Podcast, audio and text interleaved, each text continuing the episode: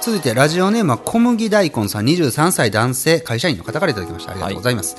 えー職場の上司に若い時に苦労しとけとよく言われます。また、20代で楽をすると30代で苦労する。えー30代でも楽をすると40代で苦労する。といったように、先に楽した分だけ、後々しわ寄せで苦労する。と、テレビでもどこかの誰かが言っていたような気がします。そもそも人生において苦労とは何でしょうか？お二人の意見が聞きたいです。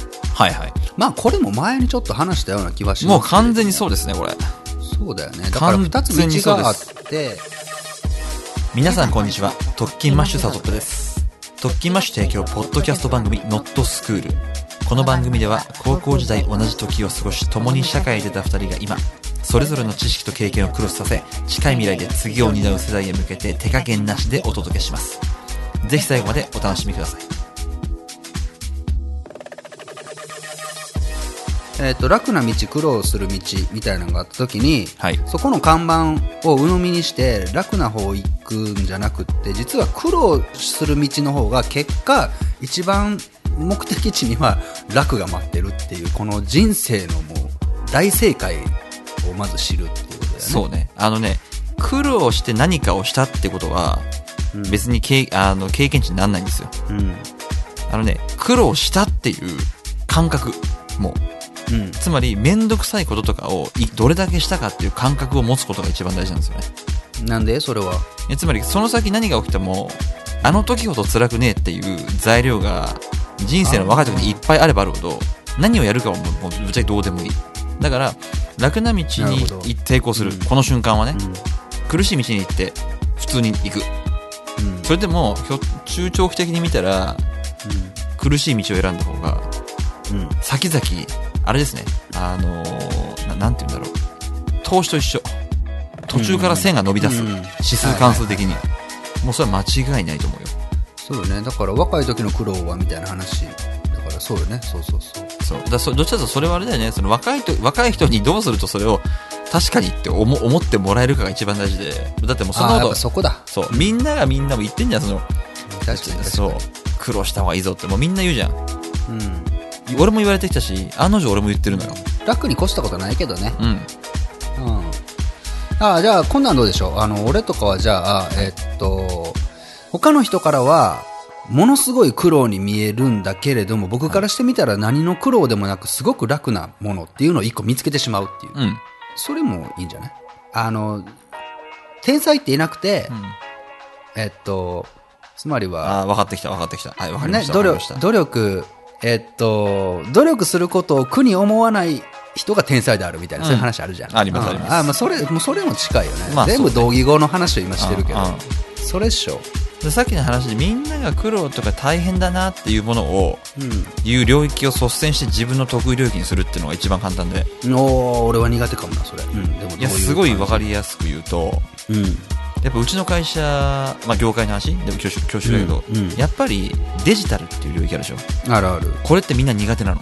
分かりやすく言うとまずえーっと俺よりもっと上の人っていうのはさ自分たちが若い時代にデジタルなんかなかったから、つまりはもうなんか今だったらそれこそリモートの、あそうそうそうそうリモートワークみたいなものがすごく今やってるけど、ズームなんだよ、みたいな。あ、そう。ズーム、ズームって何？みたいな。えズームなのか、ズームなのかみたいな。もう、もうその次元。まあ、どっちとどっちでもいいんだけど。カメラにはついてるの知ってるけども、みたいな。あ、そうそうそうそうそうそう。うんうんでもさ、うん。うんなんずーっと若い時っていうか、なんか物心ついた時からそれいじってれば、それ普通になってるじゃん。うん。っていうのがまさにデジタルという広告業界におけるデジタル領域って起きてるのよ。ああ、そうなんだ。そう。で、たまさか、俺は、俺もそんな最初好きじゃなかったの。うわ、インターネットはだるみたいな。確かにそうやな。サトッペって疎かったよな。や、疎いよ、俺。いまだにその好きじゃないえっ、もん。と、うん、俺らで言うところの、ノブちゃんと俺が、うん結構そういうそうそうそうそうあのデジタル領域に特化してたそうそうそうそう昔から、高校の時から。そうじゃない。俺とかケンちゃんはさ、アナログ第一じゃない？確かに、あっくんとかもそうやわ。そう。だから、でもやっぱり、それはね、えっと、うんそこが得意なやつの方が多分マイノリティなの。あ今この状況でも、あ、この世代、俺らの世代だからあまあ、あの、まあ、総じてかな。それこそだってデジタルネイティブと呼ばれる世代が誕生しているほどにさ、今の20代、10代みたいな人たちはもう、あもあもちろんもちろん、それはそうよ。でしょ？でしょ？そういうことでしょ？あなんだけど、うんなんだけど、その、うんデジタルネイティブを超えて、やっぱりそれが広告っていう、なるようになってくるとさ、やっぱインターネットの広告って複雑なのよ、ちょっと。数、あ数字も多いし。うんうんうんだから、そうだ距離を置こうと思うと距離を置けちゃうのよ。うんうんうんうんなんだけど、一応ね、そこ突っ込んだんですよね。頑張って。やってみたとやってみた。はいはいはいで、やっぱやっぱやると、周りもみみんな苦手領域だから、一瞬で差がつく。そうねそれ重要よねめちゃそれすくちゃわかるそれすごい大事。うんだからえっ、と苦手意識を感じるものって決して自分一人じゃなくってそう。おその他大勢の人も苦手意識を必ず持つようなものだからこそそこを一歩踏み出した人数ってめちゃくちゃ少ないからそう。先行けるってことねこれもうテクニック論だよ。これ結構とっつきやすいなみたいなもんは全員がとっつきやすいからそこで頂点になるむずいけど難しい難しい難しい。はいはいはいはいそう、これでも結構やった方がいいと思うよ、そうよね、俺。今だから YouTube がそれで起きてるじゃんかうん。おというと？今 YouTube にものすごくそれこそタレントさんとか著名人がどんどん入っていってうんうんいて、今、えー、と一昔前に比べて YouTuber になろうっていううん新たな新規参入のハードルが超上がってはい。もうちょっとやそっとじゃ目立てないっうんうん。ていう状況が起きてるっていう、まさにそうじゃない、うん。うん、でも最初に踏み込んだ人たちはね、そうそうそう誰もそこ近づいてこななかった時代だから。うん。大体2006年、7年、8年、あの頃に、えっ、と、YouTube ってなんかむずいよね、みたいな動画を編集するってどうしたらいいの？みたいなところを頑張って模索した人たちが、きっと今、山の上にいるっていう。そうだね。やっぱパイオニアだよ、パイオニア。何でもかんでも。あそうだねうん。ほんとそうだ。初めて北海道にね、トンデンヘとして行った人たち行った人たちが、そこの土地を耕し、その土地を持つわけだから。パイオニア、そうだね。それ大事だね、でも。大事。今ちょっと自分で言語化したわ。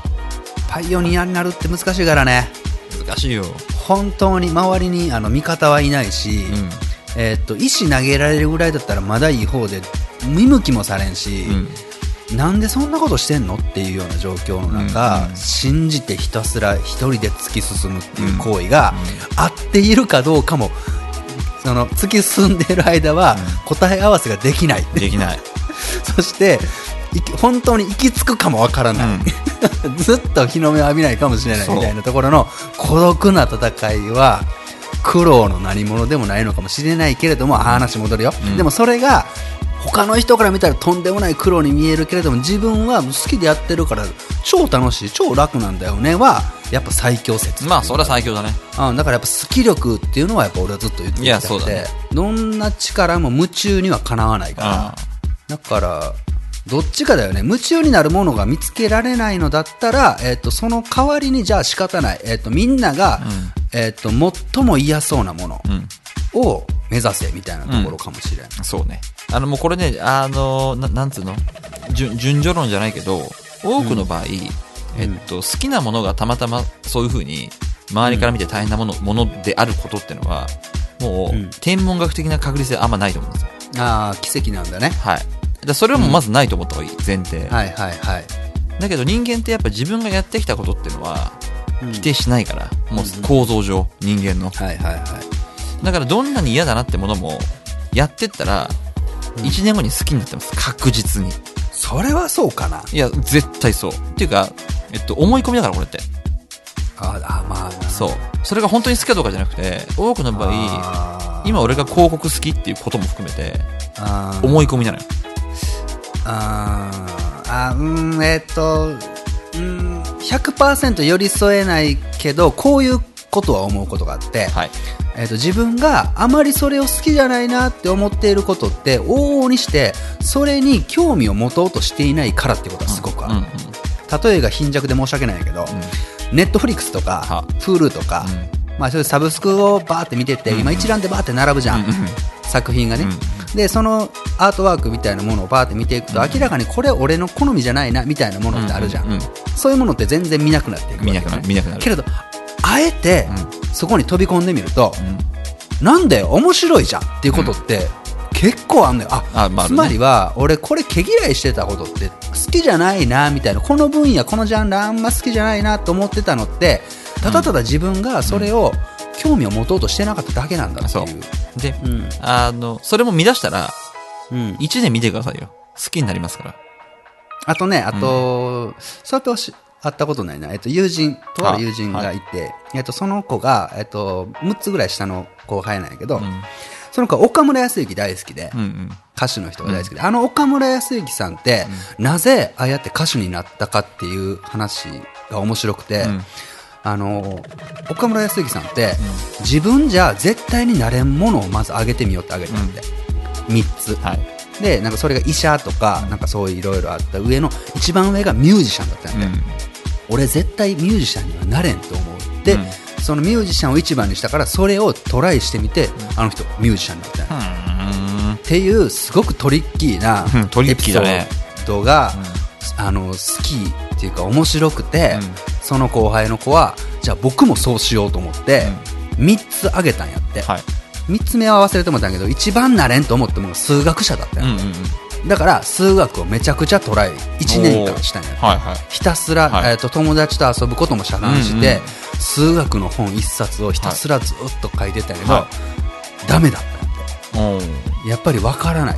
ああ、なるほど。この道では無理だって思って、うんうん2番目に書いてたのが、うん。プログラマーだったおお近づいてきたね。絶対プログラマーになれないと思ってって言って。で今プログラマーで生計立ててる。うん。一人で。なるほど。っ。ていう子がいてトリッキー。からトリッキーだね。トリッキーでしょ？そうそうそう。自分じゃ絶対無理だって思うことをうん。ししてみようみたいな。なるほど。まあでも、そう。いう人はもうほら、行動力があるよね。トリッキーだけど、そうね。そうみんなあげるじゃない ?3 位まで。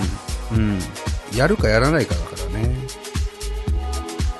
特勤マッシュ提供ポッドキャスト番組 Not School この番組ではあなたからのメッセージを随時募集しております。お便りはすべて特勤マッシュで検索番組メッセージフォームからお送りください。そしてこの度新たに Twitter にて第2弾となるキャンペーンを開催いたします。ハッシュタグ NotSchool をつけて番組の感想をシェアいただくと抽選で番組特製クリアキーホルダーをプレゼントいたします。キャンペーンの詳細は特勤マッシュで検索。番組ホームページをご確認ください。社会とは働くとはそして人生を楽しむとはどういうことなのか。ヒントはきっと学校でも社会でもない領域。次回もどうぞお楽しみに。